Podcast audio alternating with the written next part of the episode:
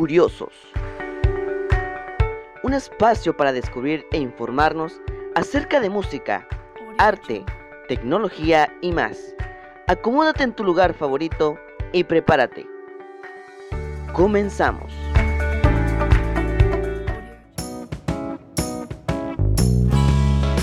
Sean ustedes bienvenidos a la entrega de este quinto y último podcast de la primera temporada de Curiosos. El día de hoy, a diferencia de los podcasts anteriores, realizaremos un breve recorrido por los podcasts que ustedes han escuchado en el transcurso de esta semana. Sin más preámbulos, yo soy Jesús Cámara y comenzamos. En los podcasts anteriores les platiqué acerca de dos grandes áreas de conocimiento en el mundo, los cuales son las artes y la tecnología. A continuación, les doy una breve recopilación de estos datos curiosos. En el primer podcast se tocaron puntos básicos del arte de manera en general, recordando que arte se le denomina al conjunto de manifestaciones artísticas de naturaleza creativa y con valor estético. El arte permite expresar ideas, emociones, percepciones y sensaciones. Recordando también que el francés Charles Betux fue uno de los primeros en clasificar las bellas artes, en donde planteó la unificación de las artes bajo el concepto de belleza y buen gusto, los cuales eran pintura, escultura, arquitectura, música, danza y literatura. Fue hasta 1911 que Ricciotto Canudo publicó un texto titulado El Manifiesto de las Siete Artes, donde añadió a la lista al cine, por lo cual el cine recibe el nombre del séptimo arte. En el segundo podcast tocamos el tema de folclore en la península de Yucatán, las cuales abarcan los estados de Campeche, Yucatán y Quintana Roo. En el folclore de Yucatán, vimos que el baile de este estado es la jarana y también la típica de toda la península. En el baile de la jarana predomina el hieratismo de las danzas aborígenes que influyen en la verticalidad de las posturas de sus intérpretes. La vaquería es una de las fiestas tradicionales más difundidas en Yucatán. Tiene su origen en la época colonial y se celebran anualmente en honor al patrono o patrona de la hacienda o pueblo. Del estado de Quintana Roo, vimos que de igual manera suena a jarana y a ritmos bullangueros. Su música mezcla lo religioso y lo profano.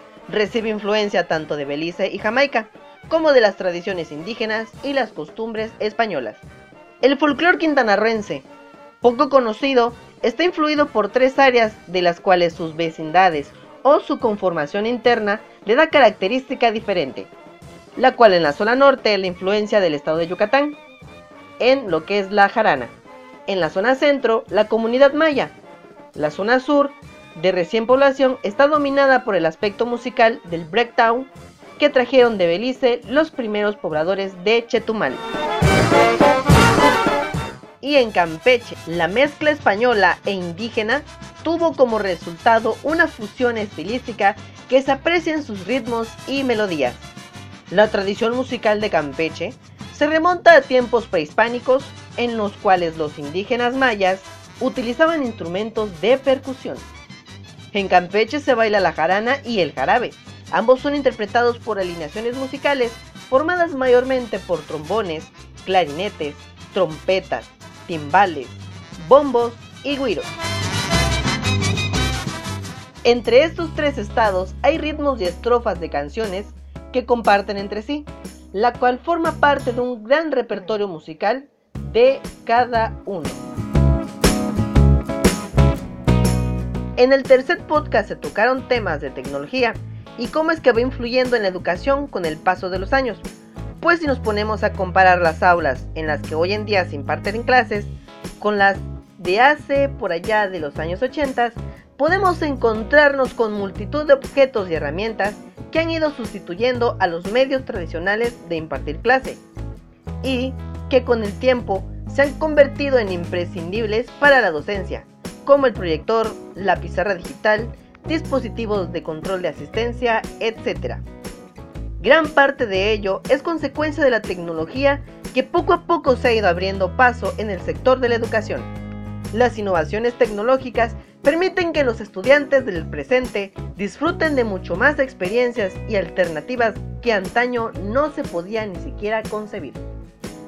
Dentro de este podcast se tocaron los temas de manera breve de la realidad virtual, educación online, educación en móvil, aprendizaje a través de los videojuegos, e-learning, inteligencia artificial e impresoras en 3D.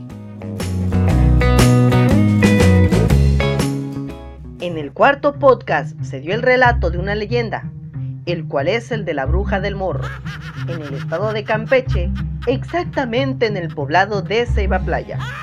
Esta bruja iba de casa en casa devorándose a las familias completas, de una manera consecutiva, hasta que el pueblo contrató a un brujo y éste les dijo qué es lo que ocurría y las medidas que tenían que tomar para poder capturarla. Y así, este ente maligno deje de perjudicar al pueblo.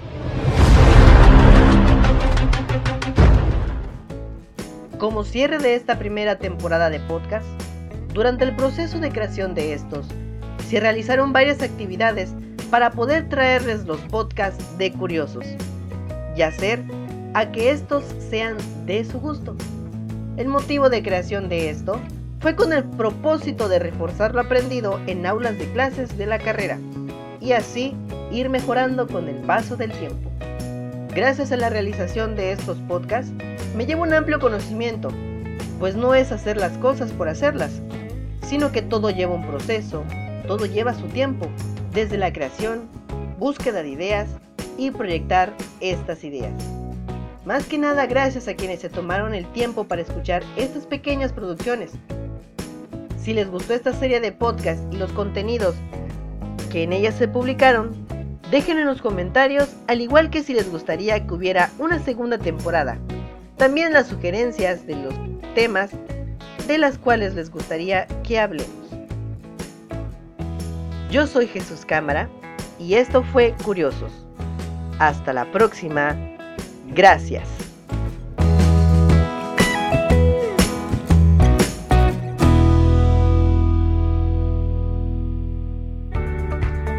Esto fue Curiosos, un espacio para descubrir e informarnos acerca de la música, arte, tecnología y más. Nos escuchamos en la próxima.